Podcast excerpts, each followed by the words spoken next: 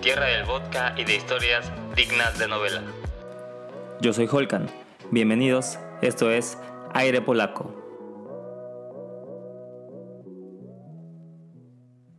Hola, ¿qué tal? Están escuchando Aire Polaco en su episodio número 10 y oficialmente final de temporada. Por si nos escuchan por primera vez, Aire Polaco es un podcast sobre personajes y eventos con historias particulares ocurridos u originados en Polonia. Los invitados del día de hoy son un par especial de amigos míos y probablemente mis primeros amigos en Polonia. Ellos son David, también conocido como Chido Faine, y Renzo de Argentina, siendo nuestro primer invitado no mexicano de Aire Polaco. ¿Cómo están el día de hoy? Chido. Muy bien, muy bien. Gracias, Holkan, por la invitación. Gracias, gracias. Renzo. Muy bien, por suerte. Gracias por la invitación. Me siento halagado por ser el primero no mexicano del programa. Qué orgullo, qué orgullo. Sí, nuestro primer invitado con acento. Con acento, boludo, dale. Con acento boludo. trataré de decir no muchos che, che boludo. Tú suéltalo. bueno, estamos listos entonces para la historia del día de hoy. Vamos. Dale, Holkan. El día de hoy les hablaré sobre una mujer nada frágil que con una ambición particular lograría no solo conquistar personas y territorios, sino que también cautivar a todos aquellos a su servicio. Mujer que pasaría de ser una niña protegida a una mujer poderosa, pasando por acoso, capturas y desapariciones forzadas, hasta lograr ser independiente y respetada por todo el mundo. Ok, vale. Sabe utilizar sus influencias femeninas, creo, ¿no? Ok, ok. ¿Tenemos que adivinar quién es o no? Puedes tirarle por ahí si quieres. Ah, bueno, ok, que me falta un poco de contexto, dale. El nombre de nuestro personaje del día de hoy es Legia. Legia es una hija única y de la cual poco se sabe sobre su nacimiento. Lo que sí se sabe es el nombre de su padre, Leg, el cual era líder de una tribu antigua basada sobre el río Vístula. Legia, al ser una hija de un líder de tribu, era entonces una niña bien acomodada, por lo que prácticamente al momento de su nacimiento, nuestro padre soltero Leg, junto con algunos de sus más allegados miembros, se mudaron a la ciudad polaca de Gniezno, donde ella pasaría sus primeros años de vida. Aunque no duraría mucho tiempo ahí, pues se movería pronto hacia Poznan para procurar expandir su influencia como tribu en esta ciudad. Ok, vale, vale. ¿Le suena el nombre Legia? Me suena primero al equipo de fútbol de Varsovia, pero ese es Legia, y también al Lech Poznan. Supongo que es la razón por la que se llama Lech Poznan. Y la cerveza, por supuesto, en Lech. Si bien no se sabe el año exacto, se sabe que Lech, el padre soltero, debido a sus deberes como líder, abandonó a Legia en esta ciudad, aplicando la de ahora vengo, voy por vodka, cuídenmela un ratito. Por, voy por cigarros. Sí, cuídenmela un ratito, ahorita vengo. Y nunca volvió el cabrón. Buen padre. Wow, parece papá latino. un buen ejemplo, un gran ejemplo. Pobre niño. Quizás se pasó de copas y se olvidó del tema, eso de haber pasado. Ah, se me olvidó una niña, bueno, ya ni modo. Claro. sí, a veces te olvida la chamarra, a veces tu hija, güey. Lo mismo, misma situación, sí. La misma prioridad, Sí, güey. mismo. Bueno, en esa época creo que hacían otra, ¿no? El tipo se buscaba nueva familia y salía una nueva hija y ya está. ¿no? Te reemplaza. no más. Bien, bueno, pues sí, la abandonó aquí en Poznan, pero no la dejó indefensa, pues estaría ahora custodiada por el amigo de Lech y señor gobernante de la ciudad de nombre Mieszko, el cual, al mismo tiempo que tenía la custodia de Legia, tenía también un amorío con una chica de República Checa, de nombre Dobrava, amorío que finalizaría en matrimonio, un hijo y un cambio de religión al cristianismo por parte de Mieszko, por lo que Legia ganaría en este tiempo una madrastra, un hermano de nombre Bolesław y también una hermana de nombre Świętosława. Ok, entonces la- el papá lo abandonó y lo adoptó la realeza o algo así. Sí, sí, sí, ese güey se fue y le dijo, ahí te dejo a mi niña, pero se la dejó al líder también. Ah, pues nada pendejo el cabrón. Pues sí, o sea, es culero, es culero, pero la dejó Está bien. está bien. Pero O buen sea, tipo. no la dejó en un orfanato, se la dejó al señor gobernador. Pero buen tipo, por Dios. No, pero a ver, la deja con el bueno y presiento que este güey va a regresar años después a reclamar como poder o algo así. Así. ¿Dónde está mi niña Sí, a ver, ya que empoderada? es millonaria y, re- y princesa, ya que se quedó con la herencia, güey. sí, hija, exactamente, ¿cómo estás? Ya regresé de, los, de ir por cigarros. Ya, quiero ser mantenido ahora. Exacto. Presiente que va a pasar algo así. Bueno, entonces, para sorpresa de nadie, estos acontecimientos terminarían por afectar al eje. Pues Mieszko, una vez cambió su religión, decidió sería buena idea bautizar a sus ahora tres hijos bajo la fe católica. Y no solo a ellos, sino que también lo hizo con toda la ciudad. Y ese dato pudiera parecer medianamente irrelevante, pero resultaría ser un momento clave en la vida de Legia, pues ella se aferraría a esta fe para todas las tragedias y dichas que pasarían a lo largo de su vida. ¿Se hizo monja de claustro o qué? ¿Se cambió? no, no, no. Pero, o sea, antes ella era, o sea, está en un momento en el que es niña, ella no tiene nada que aferrarse, no tiene familia, güey, eso fue su papá. Entonces, se basa en esta fe y de ahí, para toda su vida, siempre fue basada en esta religión. pero ganó, ganó familia, o sea, perdió un padre, pero ganó hermano, ganó familia, digamos. Es verdad. ganó y ganó un bautismo. ¿Qué, ¿qué, edad tenía la chica? Que no se sabe, ¿no? ¿No estás poniendo atención, Renzo? Dijo que no se sabe. No, la, la, la edad específica del entorno en cuando fue. No significa que quizá la edad. Pero bueno, no sabemos. Perfecto. bueno, Legia creció apegada de forma particular a su medio hermano Bolesław, hasta que el día de la muerte de su padre Mieszko llegaría. Y entonces, como toda mujer de las viejas épocas, y no tan viejas según el país, Legia debía tener a alguien que la cuidara y protegiera, porque hacerlo sola sería un escándalo, y en este caso sería su medio hermano Bolesław, quien con el paso de los años había obtenido una buena reputación como un gran combatiente contra otros pueblos, incluso al grado de ser llamado Bolesław el Bravo o Bolesław el Valiente. Bolesław, Bolesław. No me suena, pero no, no pasó nada, no encontraste una historia ahí que, digamos, digamos no eran hermanos ahí, digamos. Quizás. Ah, ah, ah, estás aquí sugiriendo que ya no eran solo medio hermanos. Claro, se aferró a algo más a ella, me parece. Sí, ya creo que sí. No, no, no. El frío de Polonia igual y los hizo hacer algo. no, no, vamos a mantener esto family friendly. Hasta donde yo sé, aquí no pasó nada, son medios hermanos, él la cuida, ella feliz que la cuiden. Va, va, va. Durante estos primeros años de vida de Legia, las ciudades y sus relaciones eran un caos total, por lo que durante una de estas incesables guerras, las ciudades de Poznan y Gniezno, que fueron la cuna y ahora actual ciudad de Legia, fueran arrasadas por un príncipe checo y su ejército por lo que Legia se ve forzada a moverse a la ciudad de Cracovia para preservar su vida, teniendo una vida ajetreada a la cual tendría que acostumbrarse, como veremos más adelante. El moverse de ciudad significaría tener que quedar bajo custodia de ahora un nuevo hombre. Este hombre también se llamaba Bolesław, al cual le conocían por también ser un gran combatiente, pero no solo eso, sino por su más grande rasgo, que era tener el labio torcido, debido a su condición de labio leporino. Entonces era conocido como, era conocido como Bolesław el labio torcido. Qué fue apodo, güey. Sí. Pasar a la historia con ese apodo.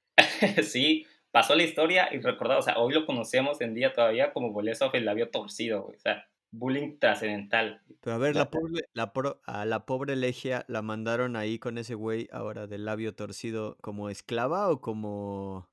No, como su protegida. Ah, eh, su, medio hermano dijo, ¿sabes qué? Aquí hay muchas batallas, la neta no me va a dar tiempo de cuidarte. Vete con mi compa del labio raro. Va, va, va. Vas para allá, güey y te va a cuidar ese compa. está bien, el compañero el mismo nombre, así que seguramente va a estar bien. es lo mismo, tú le sigues llamando. ¿Cómo sería el diminutivo de Bolesław, ¿Cómo se les ocurre? Bolesławiczek o algo así. boli. El boli, a mí se me ocurre boli, pero No, no, tengo idea. El boli. Bueno, el moverse de ciudad significaría también tener que quedar bajo custodia de este hombre, pero este labio torcido le traería evidentemente burlas. No, no mames. no, ¿En serio? Le traería burlas, pero también una cara de malo constante con la que ganaría en numerosas batallas, en las que venció a varios pueblos vecinos, ganando tierras en lo que hoy sería Silesia, por ahí de Katowice, y Pomerania, que sería por ahí de Szczecin, más o menos. Antes de que continúes, ¿hay alguna foto de este güey para porque hay fotos. Porque lo estoy imaginando ya como muy, muy, muy mal. sí, sí, sí. ¿Y si está tan feo o no? No, no, no, no, no necesito que no googleen ahorita mismo. No, no, no, no, no, para nada, para nada. Pero... Sí, sí hay fotos. ¿Y en tu, en tu opinión está muy feo o como tú, más o menos? Guapo. Guapo, Guapo como yo. Sí. Pues haz de cuenta que pues no es mi tipo, güey. O sea, o sea no me puedo imaginar unos besitos con ese compa. Pues no, el labio lo pues tiene chueco, güey. ¿Cómo te vas a besar? te agachas, güey. Yo no sé, güey. O sea, el tipo ganaba la batalla por la cara, ¿no? El tipo ahí iba cara de perro ahí diciendo, ¡ah! Es mío! Sí, o sea, ese güey intimidaba, güey. ¿Quién le iba a decir que no? Le dije, ¡eh, bolezo! Y volteas, güey, así, bien cabrón con su cara. Aquiles lo ganaba por bonito y este lo ganaba por feo las batallas. Mira, mira. Mundos opuestos. O sea, aparte, tener una cara fea te va bien si eres comandante de un ejército, ¿no?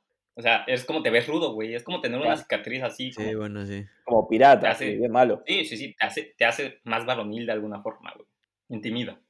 Y seguía actuando con nuestra, nuestra niña. Más, no creo que ya sea tan niña ahora, ¿no? O sea, ganando tanta eh, todavía, todavía, es pequeña. Todavía no es tal cual una mujer grande. Pero sí, ya es un poquito más adolescente. Ya, ya se ve un poquito más crecida. Adolescente, perfecto.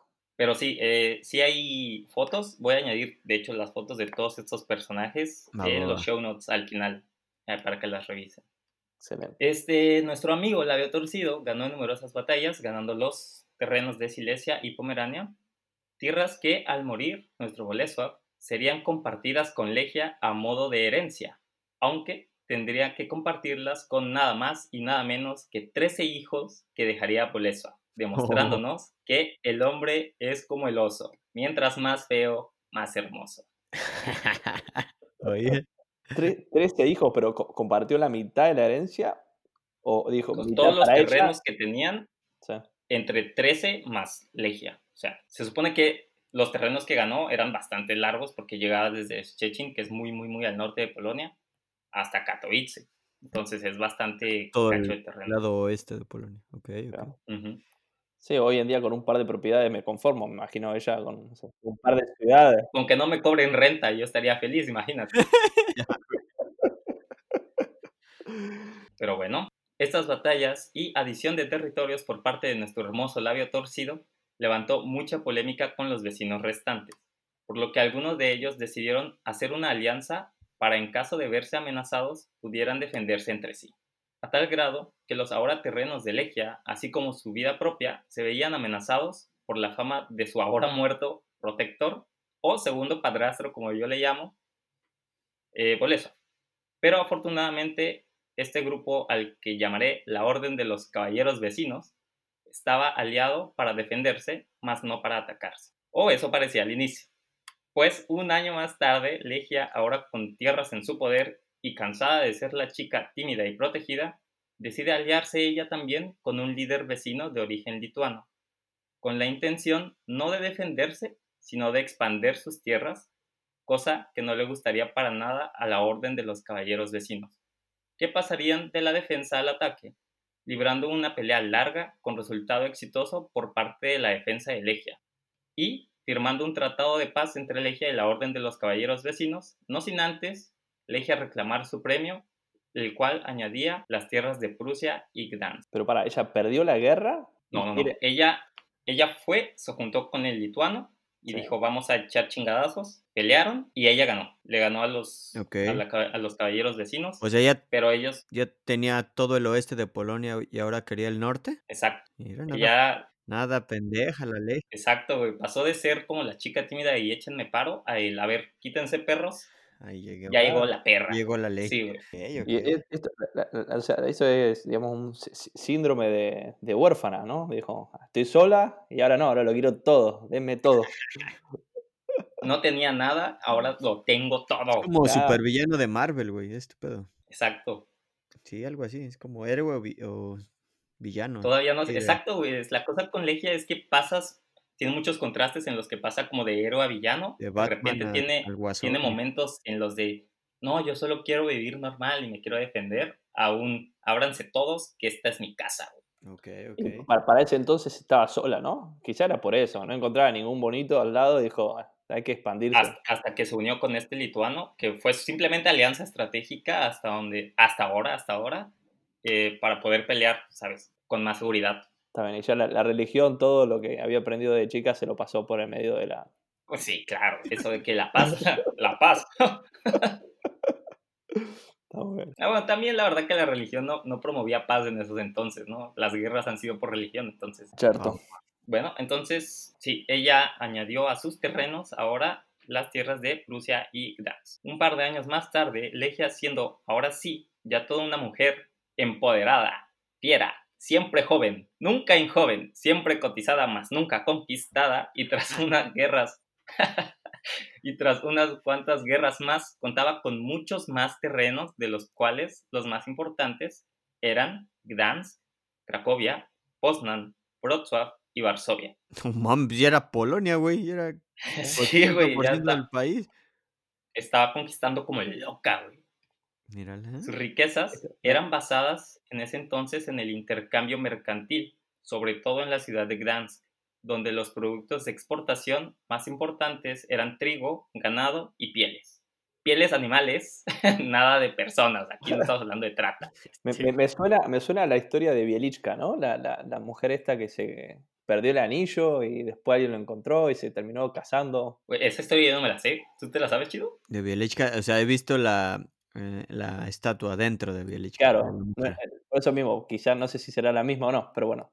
Mm, creo que no, ¿eh? Pues, pues esa no es, porque yo no la conozco. pero es un buen dato. Ya lo buscaré y a lo mejor. Ahí está, güey, ya tienes el tema de otra historia. Ya puede ser un nuevo capítulo. güey, exacto. Este es el tipo de invitados que me aportan, chido. Tú no me estás dando nada, ¿eh? ya me voy. Quédate con tu argentino.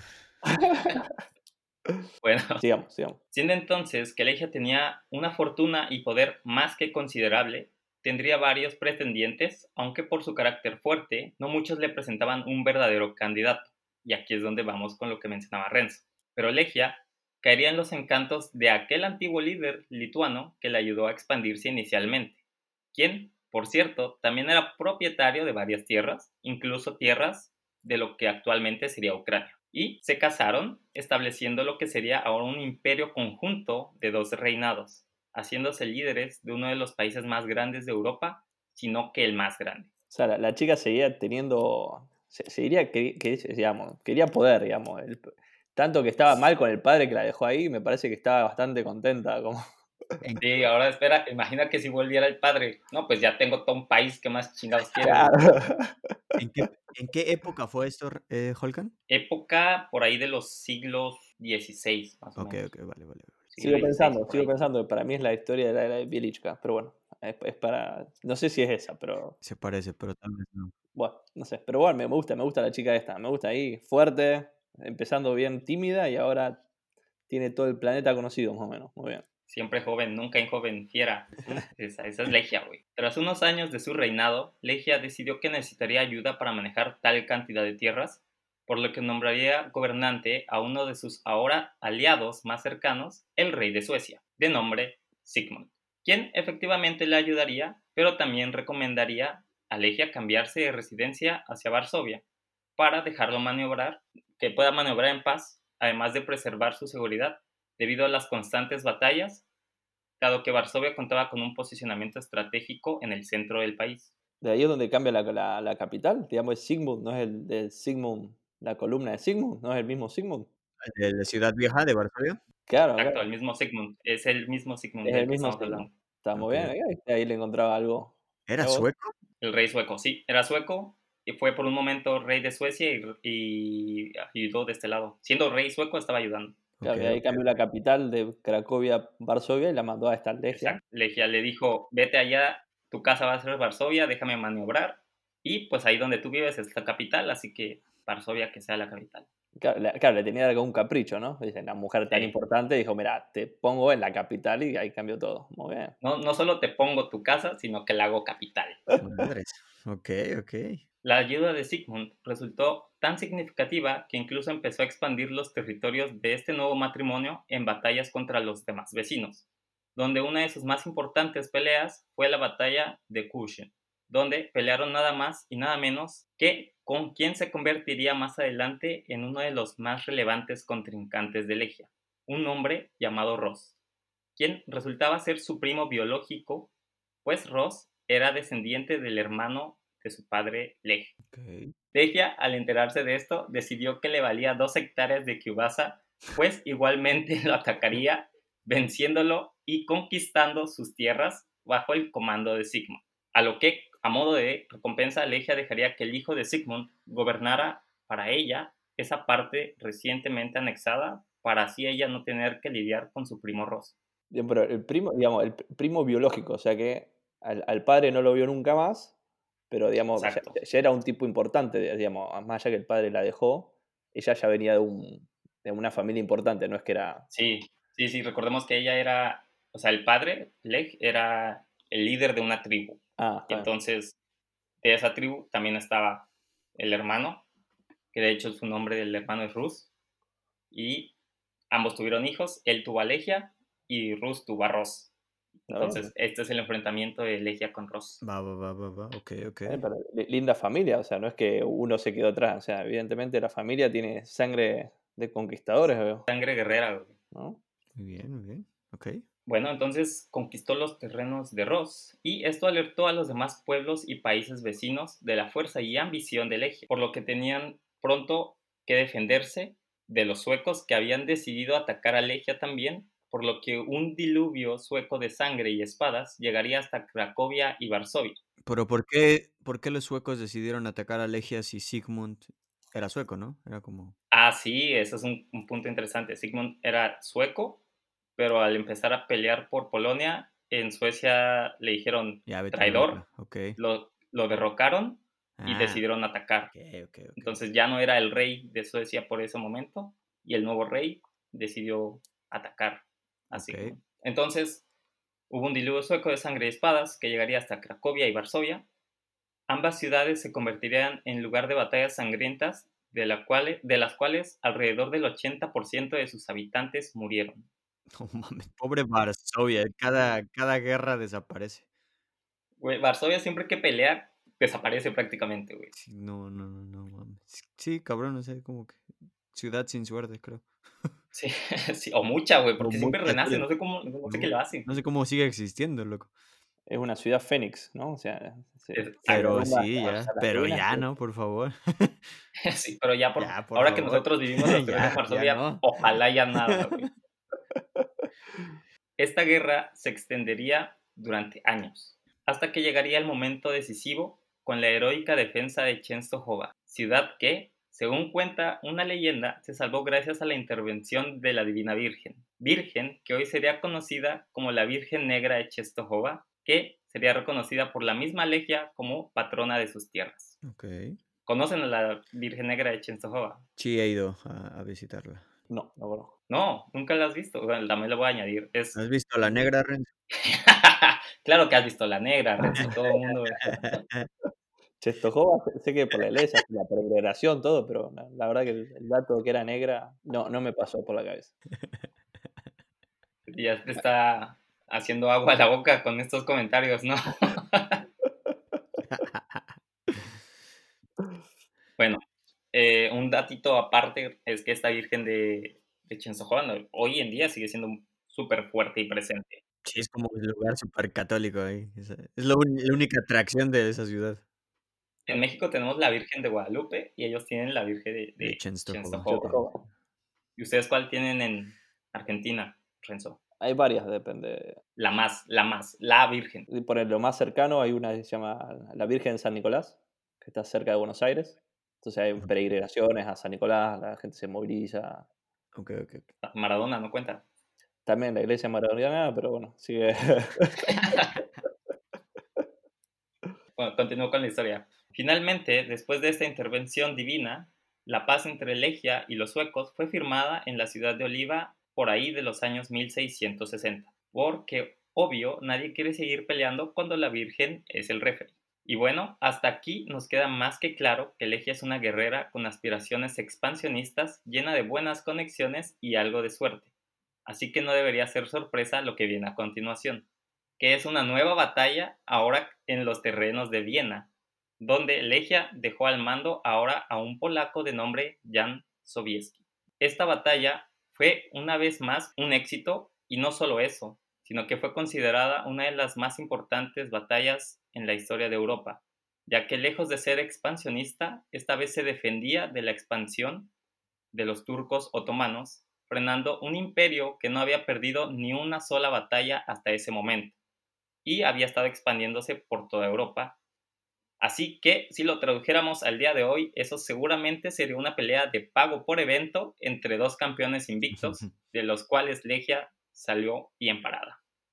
Muy bien, preparó el imperio otomano. Sí. Buen, qué trabajo, la mierda. Fiera la mujer. Sí, sí, sí. sin tenerlo al, su compañero Dante, que era el, labio torcido. O sea, ya no tenía la, cara, la cara de perro al frente, ¿no? Este...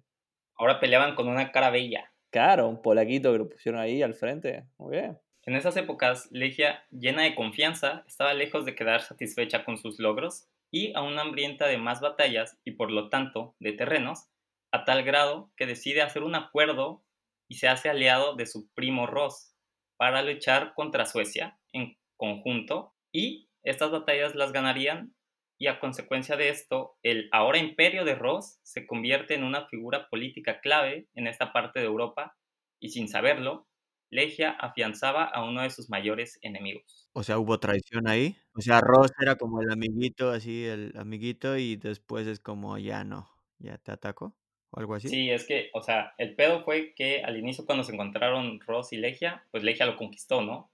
Entonces Ross quedó ahí como que débil y ahorita, como ya quería a huevo conseguir más territorios, dijo, ahora vamos por los suecos, pero, ¿qué te parece si ahora sí hablamos con mi primo Ross para limar asperezas? Les ganaron, pero eso le dio como la motivación a Ross y dijo, vas, ahora soy un imperio y eso eventualmente que vamos para allá eh, haría que Ross se convirtiera en su mayor enemigo realmente. Y de, momento nuestra, nuestra Legia está sola. Supongo que quiere conquistar tanto porque está más sola que un perro y no sabe qué hacer. Más sola que nunca, más fiera que nunca. Claro, sin hijos, sin nada. Esta mujer está. novio, loco. Necesitaba un novio. Ya. Aparte, ya, no tiene a nadie, digamos. Antes ya había buscado el lituano porque tenía tanto poderío. Ahora ya, digamos, evidentemente no tiene a nadie que sea una fuerza masculina tan fuerte como que la traiga. Así que, ¿qué hago? Ah, conquisto, ¿qué voy a hacer? Y se va. No necesito hombres para esto. Claro, muy bien. Debido a la avaricia de Legia, sus tierras y su gente se vieron explotadas y debilitadas por las constantes batallas que consumían energía y recursos de todos sus allegados, por lo que caen en una nada sorprendente decadencia, y al no saber qué hacer para mejorar la situación, decide Legia entonces apuntar a un monarca ilustrado de nombre Stanisław Poniatowski, cuya mayor función sería intentar detener la decadencia. Pero esto no resultó muy bien, pues el desgaste acumulado no sería fácil de reparar para un solo hombre, y en su lugar, Legia se ve atacada por sus vecinos a forma de revancha, pero esta vez por más de uno y simultáneamente, dando lugar a su primera derrota la cual sería fatal, resultando en el reparto de algunas de sus tierras, en las que toma parte su primo Ross quien decidió traicionar a Legia junto a sus dos nuevos y malvados aliados, Prusia y Austria. Y bueno, como dicen, si, los hermanos se pelean, los devoran los de afuera, ¿no? Y acá encontró. Exacto. Rosito encontró su lugar y a la mierda. Ros se dio cuenta que Legia estaba en decadencia y dijo: Es mi momento. Agarró dos amigos y pues le quitaron cachitos de terreno. Legia nunca escuchó el dicho que dice: que mucho abarca, poco aprieta. Poco aprieta, exacto. se le fue. La verdad que Ross, aunque oportunista, fue una buena estrategia, la verdad. Sí.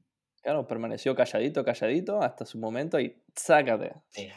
Una vez esta derrota se efectúa, Legia quedó entonces con menos territorio, por lo que decidió cambiar de estrategia y en lugar de buscar revancha inmediata, ella, junto a Poniatowski, deciden fortalecer sus territorios actuales y para ello crean una constitución con la intención de reformar la estructura de la sociedad y detener la decadencia en la que estaban inmersos. Idea que sonaba bien para Legia y su gente, claramente. Pero esta misma idea no le gustaba mucho a su primo Ross, quien decidió atacarlos una vez más junto a sus compas Austria y Prusia, por si acaso, porque sabía que si la dejaban, bueno, que si dejaban que Legia se recuperara, podría ser de nuevo una amenaza y para prevenirlo decidieron quitarle aún más terrenos para bajar sus defensas, tanto militares como psicológicas, pues se quedarían constantemente intentando reformar sin que los vecinos se enteraran por miedo a ser atacados una vez más. También, digamos, querían hacer...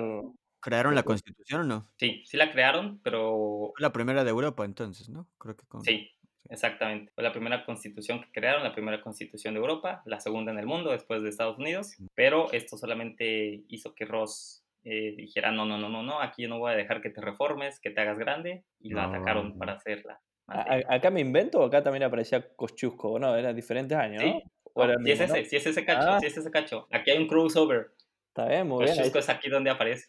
Está bien, ahí justo había venido de los Estados bueno, estaba ya, había venido de los Estados Unidos, así que había agarrado creo la constitución de ahí, una idea. Estudiadísimo por el podcast. Muy bien. Cansado de esta sumisión, uno de los comandantes más rebeldes de Legia, de nombre Tadeusz Kościuszko, decidió organizar clandestinamente una rebelión en contra de Ross y sus malvados aliados. Esto con mucho valor, pero poca gente, lo cual resultó inevitablemente en una devastadora derrota, y no solo eso, sino que aumentaría la ira de Ross, que castigaría a Legia en respuesta al comportamiento de su rebelde Tadeusz Kościuszko, comportamiento que él interpretó como un insulto. Aquí es exactamente lo que mencionábamos, aquí es donde aparece Tadeusz. Claro, pero eh, Tadeo eh, no, es que estaba loco, o sea, venía de, ganar batallas con, diferencia numérica. Así que... Venía de prácticamente hacer independiente a Estados Unidos, o sea, tenía una buena, una buena motivación, pero mala planeación. Claro, la, primera pérdida, la primera batalla también que perdió Tadeo, si mal no recuerdo. Exacto. Donde se metió el balazo, que no salió la bala. Claro. Un par de historiadores, estoy aquí. Wow. No, no, no te dejes engañar. Renzo escuchó el podcast de Kosciusko. Si lo escucharas, estarías igualito. ah, ok, ok, ok. Exactamente. Ahí digo, ahí estoy promocionando escuchar los otros podcasts porque está todo relacionado. Muy bien, me gusta, me gusta. Estas, estas historias se, se entrelazan. Muy bien. Exacto. Por lo que un año más tarde daría como resultado una tercera partición de los terrenos de Legia, siendo esta vez definitiva, dejando a Legia sin terrenos que gobernar haciendo que Legia, quien era la única figura capaz de mantener el ánimo de los habitantes de sus tierras, simplemente desapareciera. Como el avatar, güey. Así que se quedó sin nada. Se quedó sin nada y cuando más la necesitaba su gente, desapareció. Nadie supo qué pasó con ella. No. No la encontraron, no se mató, nada. No se sabe, solo desapareció. Madres. Mm. Esto promovió dos reacciones muy específicas dentro de la población que permaneció en esas tierras. Una fue el abandonar sus casas y pertenencias para mudarse a otros países donde pudieran ser libres, y la otra fue quedarse esperando el regreso de Legia. O sea que a la gente, a Legia le, repartieron las tierras y esclavizaron a la gente, evidentemente, ¿no? Sí, sí, sí, ellos, o sea, la gente se quedó porque, pues, o sea, que te roben tierras no quiere decir que maten a todos y pongan nuevos, sino ahora estás bajo gobiernos distintos. Legia desapareció, ella no era quien mandaba, y ellos decidieron o me voy de aquí o me quedo, pero se quedaban con el me quedo esperando a que Legia vuelva y sea quien, quien me gobierne de nuevo. Claro, eh, Legia esta vez no, tenía a ningún protector, no tenía más fuerza, dijo puff y desapareció. Vamos mal, digo, Pasamos de, de, rebelde a sumisa otra vez. Claro. Y se, se hizo, ahora fue la, la iglesia y se hizo monja de claustro. Ahora sí. sí, se, se camuflajeó con las monjas. Cual sea que fuese la elección que tomaron los habitantes, esta no interferiría con el sentimiento de seguridad, lealtad y pertenencia que tenían hacia Legia, por lo que varios años después, con una gran guerra entre múltiples naciones, los caballeros que aún esperaban la venida de Legia se agruparon. es como la venida de nuestro señor, igualito. Perdón. está bien, está bien, Voy a repetir ese eh, los caballeros que aún esperaban la venida de Legia se agruparon para pelear en su honor, esperando que ella, donde sea que estuviese, se enterara de que aún tenía un pueblo fiel que la quería de vuelta. Y entonces, como si fuera una película, al terminar la guerra, Legia volvió y retomó algunos de sus terrenos con ayuda de ese pueblo fiel comandados por uno de sus habitantes más notables, de apellido Piłsudski, quien sería reconocido por Legia como el principal responsable de su regreso. Y aquí se vuelve a entrelazar otra historia con Piłsudski. Muy bien. Con el último, Józef Piłsudski. Simón. Pero su simple regreso no sería suficiente para hacer sentir seguros a los residentes de los terrenos de Legia, pues las fronteras todavía no son estables y se libran muchas batallas en las zonas fronterizas. En esa misma época, una de estas guerras fronterizas tiene lugar el llamado Milagro de Varsovia, cuando Legia retiene la marcha del Ejército Rojo, que es comandado por su primo Ross, hacia Europa, bueno, hacia Europa Central, reafirmando de nuevo su independencia y apoderándose de vastos terrenos en el este.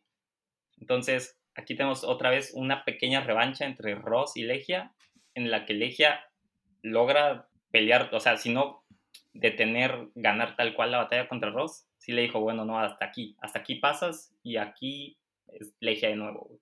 Sirve como defensora, o sea, primero el Imperio Otomano, tratando de abarcar, y ahora con Ross, con, los, con el Ejército Rojo, la verdad que... Exacto. Uh, ¿Y a, eh, quién tenía el mando? ¿A Piłsudski o tenía, seguía teniendo al...? Sí, sí, sí, sí tenía a Piłsudski al mando. Bien. En este estatus de relativa tranquilidad, le duró aproximadamente 21 años, pues para 1939, el día primero de septiembre, uno de los vecinos de Legia, de nombre Germán, decide atacarlos, dando paso a una segunda guerra entre varias naciones, por lo que, de manera estratégica, Germán hace un pacto de no agresión con el primo Ross, del cual ambos se beneficiarían apoderándose de los terrenos de Legia una vez más, dejándonos claro que el problema de Legia es su mala relación con sus vecinos y su ambición expansionista pasando de ser conquistadora a conquistada. Así que otra vez volvió a perder todos los terrenos. Volvió a perder su poder en sus terrenos. Como no desaparecieron sus terrenos, pero ella ya no tenía poder. Como capturada. Fue capturada realmente. Está bien, está bien. Como aquí la tienen, no está muerta, no está desaparecida, pero igual no puede hacer nada por ustedes. Ok, ok, ok. Está bien, así que nuevamente la población se siente indefensa porque no tiene a su ley al comando, digamos. Exactamente. Bien, y a consecuencia de estas operaciones militares, Legia no desaparece, pero sí pierde la independencia y se ve sometida ante el ejército del señor Germán. Pero si algo hemos aprendido de la historia de Legia y sus habitantes, es que son todo menos sumisos, y también que son muy, pero muy necios. Por lo que aún bajo esta ocupación, un grupo de personas intenta una vez más una insurrección, ahora en el gueto de Varsovia, un levantamiento heroico, pero fracasado y mal organizado que como vimos anteriormente, solo aviva la furia del ocupante, que esta vez era el señor Germán, y como consecuencia, Legia fue capturada y encerrada, aunado a que miles de personas son asesinadas, y para ser un poco más preciso, de las 450.000 personas encerradas en el gueto, solo 300 logran sobrevivir a la insurrección, mientras que el gueto es totalmente arrasado. Mierda nuevamente hasta las cenizas. Exacto, aquí ni siquiera el 20% que ya estábamos preocupados de la vez pasada, aquí nada, ni el 10%. Eh, representando esto, un golpe anímico devastador para Legia, quien recién había regresado y no había podido disfrutar su libertad plenamente. Legia pasó años bajo esta nueva captura, frustrada e impotente, que le permitía nada para regresar a sus tierras la gloria de los tiempos anteriores pero sus habitantes, como lo habían demostrado anteriormente, confiaban totalmente en ella y la tenían en su mente aun si ella no podía hacer nada por ellos, por lo que decidirían esta vez hacer algo ellos para liberarla. Son unos fanáticos, o sea, esa gente evidentemente no, entiende nada, digamos. Sí, sí, sí, o sea, esa es la magia de Legia, aparte que es como los conquistaba y los encantaba, o sea, los unía a ella y después todos querían pelear por ella de alguna forma si estuviera o no estuviera, si pudiera hacer algo o no pudiera hacer algo, ellos peleaban por ella todo el tiempo. Era como Khaleesi de Game of Thrones. Exacto, exacto, es como Khaleesi. Exacto, güey, qué buena analogía, güey. Y también me suena a, los, a los hinchas de Legia también. Están obstinados ahí, súper fanáticos. a lo mejor son los mismos. Es entonces que tiene lugar una nueva insurrección en Varsovia el día primero de agosto donde el fin principal era liberar a Legia, iniciando por su principal territorio, que era Varsovia. La insurrección es nuevamente sofocada. Varsovia desolada, mientras que quienes quedaron de gobernantes de las tierras de Legia sería un grupo formado por comunistas fieles al primo Ross. Tiempo después, el ex grupo de gobernantes de Legia, que sí eran fieles a Legia, volverían para intentar ayudar, pero Legia aún se encontraba bajo el yugo del primo Ross, que, para que no se sintieran tan mal y con ánimos de hacer menos áspera su relación, decidió construirle un palacio en Varsovia para la difusión de la cultura. Ah, Aunque esto para nada alivió los ánimos de los habitantes que se sentían aún oprimidos por Ross, así como por ver que aún mantenían captiva a Legia. La estrategia de Ross era, ya, no, la libero, pero le hago un, un palancito, así ustedes se ponen contentos, la vienen a venerar, pero siguen cerrada. Exacto. Pero no le gustó a nadie, de todas maneras. No le gustó a nadie, eso no le sirvió de nada. O sea, ellos lo tomaron todavía como un símbolo de, de la opresión. Claro.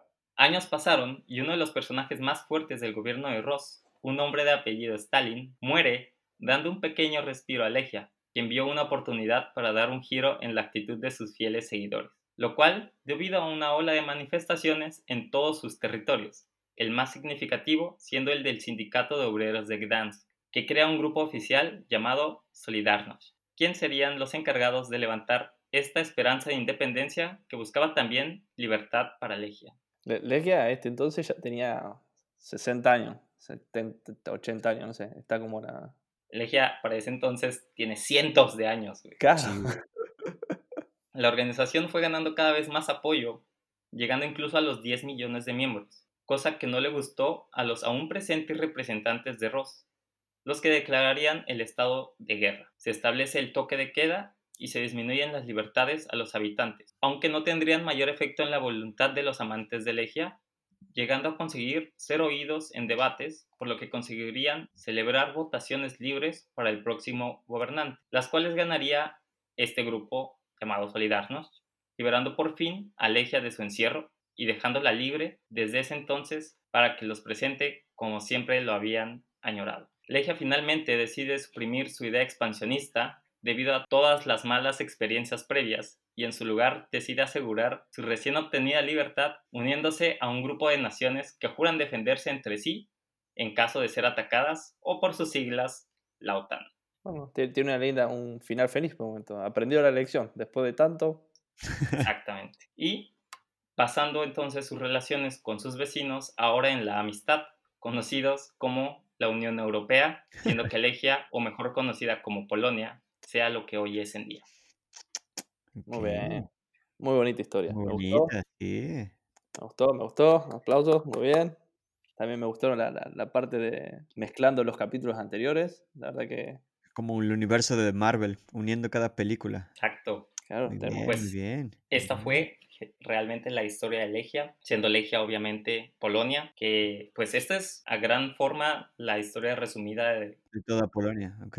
nacimiento de Legia, que es su padre Lech, También el de Solidarność, Lech, Lech Wałęsa. Lech Wałęsa, exactamente. Su nacimiento con Lech y termina a ser liberada por otro Lech. Eh, gran nombre. Ok, ok. Excelente, ¿Qué excelente. opinan muchachos? Esta fue la historia de Legia, mejor conocida como Varsovia. No, como Varsovia como Polonia. Como- como Polonia. me gustó, me gustó mucho la, la- la Me analogía. gustó, pero sí, en algún momento de como que estaba como tratando de poner como, ok, esta legia como en un contexto histórico y luego como cambiabas de como eh, de época y dije, ¿qué mierda está pasando? Y luego ya como que Claro, a mí. ya le, agarré la banda. Cuando venía Germán, digo, Germán, pero Sí, son sí. los alemanes, digo, están Sí, conquistando. es como, ¿Cómo sí, ¿qué pasa? bueno, El primo Ross, güey. claro. A mí era súper... Esta legia ¿en no se muere, güey. Excelente, Pero- excelente historia, me encantó. Sí, estuvo bueno. Solo quería hacerles, digamos como a manera de resumen, que todos los que mencioné como sus protectores o sus comandantes en batallas fueron realmente o los reyes o los presidentes que, bueno, no presidentes, como los reyes o comandantes de Polonia en su momento, como lo fueron Piłsudski, todos ellos representaban en el- la historia, pues un comandante o alguien que la protegía, pero en realidad son los personajes históricos que llevaron a Polonia a lo que hoy es en día. Eh, yo quería resaltar un poco con la historia que Polonia no es como la víctima siempre, porque yo creo que siempre tenía yo esta, esta historia en mi mente, que Polonia no hacía nada, solo era atacada y listo, güey. Pues sí, des- desapareció del mapa por siglos. Pero la verdad que la historia de Polonia siempre es como ella fue muy ambiciosa, quiso pelear, ganó mucho y ganó enemigos y valió. Entonces después revivió. Ave Fénix este país, ¿eh? Legia del Fénix, así se va a llamar. Legia del Fénix, ándale. Espero que no desaparezca de nuevo. No, no, no, no, ya dejen de ahí. Desaparición de Varsovia, no, por favor. Si algo aprendimos es que deberíamos movernos de Varsovia, muchachos. Y de seguro. Hay un ciclo, ¿no? Cada tantos años, cientos de años, hay como la Argentina entra en, en recesión, Polonia entra en guerra. Espero que no pase. Sí, ojalá y no. Bueno, Esta fue la historia de Legia, o mejor conocida como Polonia. Espero les haya gustado. Es un gustazo haberlos tenido aquí, a ustedes dos, como los invitados, nuevos invitados. Y para el cierre de temporada, tenemos la página de Facebook e Instagram como Aire Polaco. Vamos a subir ahí algunos show notes para poder hacer el apoyo visual de nuestro amigo el labio torcido, de los diferentes reyes, de, pues sí, de, la historia de hacer el soporte. A mí me pueden encontrar como Holkanos en Instagram. Chido. Nada, Holkan, muchas gracias por la invitación. Fue una historia muy interesante. Eh, creo que no conocía muchas cosas. Y eso que, según tengo un blog de Polonia, pero eh, aprendí mucho. Cuéntanos sobre tu blog. Sí, ah, pues eh, para los que escuchan y que no me conocen, eh, tengo un blog de Polonia, eh, se llama Chidofaine. También pueden encontrarme en Facebook, YouTube, en mi página web chidofaine.com y escribo ahí en español, inglés y polaco sobre historia, cultura, tradiciones de, de este país. Y pues nada, y también tengo un podcast, eh, no es parecido a este de Aero Polaco, es más como historias, cultura, pero formato diferente, pero también entretenido. Y se llama Polaquines, ahí los invito a escucharlo si quieren. En el cual me ha tocado participar un par de ocasiones. Sí, también Holkan ya estuvo, Holkan y Renzo ya estuvieron en, en Polaquines y, y pues nada, Ojalá, ojalá lo escuchen. Y gracias, Holkanovsky, por la invitación nuevamente. Gustazo. Y sí, recomendadísimo todo el contenido de David. Y Renzo. Lo mismo, muchas gracias por la invitación. La verdad me, me divertí mucho, aprendí bastante. También recomiendo mirar los otros podcasts, así pueden relacionar todas las historias. Sí, creo que es importante porque yo no, yo no he escuchado los últimos episodios de Aero Polaco porque no he tenido mucho tiempo libre. Y sí, como que al principio estaba más perdido. y Renzo así sabía todo y dije, ¿por qué Renzo sabe todo y yo no? sí, Renzo, Renzo me sorprendió. Renzo de repente era un experto. No, mira, aquí ya Cochusco, la primera batalla. Fue su primera batalla que perdió y todo. sí. No, por eso digo, eh, eh, la verdad que es muy interesante, me gustó mucho. Gracias por, también por ser, como dijiste antes, el primero no mexicano, así que Qué orgullo, Renzo. Poniendo el nombre de tu país en alto. era una responsabilidad, Renzo. No, sé si era una cuota que tenías que cumplir, digamos, un no, no, mexicano. y en cuanto a mí me pueden encontrar como Renzo Tulio Escalas, pronto tendré un canal, pero de momento, bueno, no, no, quiero dar detalles para no arruinar la sorpresa. Exactamente. Así que espero participar en un futuro. Seguro no va a ser su, su última invitación, ¿saben? Me vienes invitando desde hace cuatro meses, güey. ya sé, güey. un gustazo. Entonces, y cerramos hasta aquí el episodio. Chao. Chao. Chido.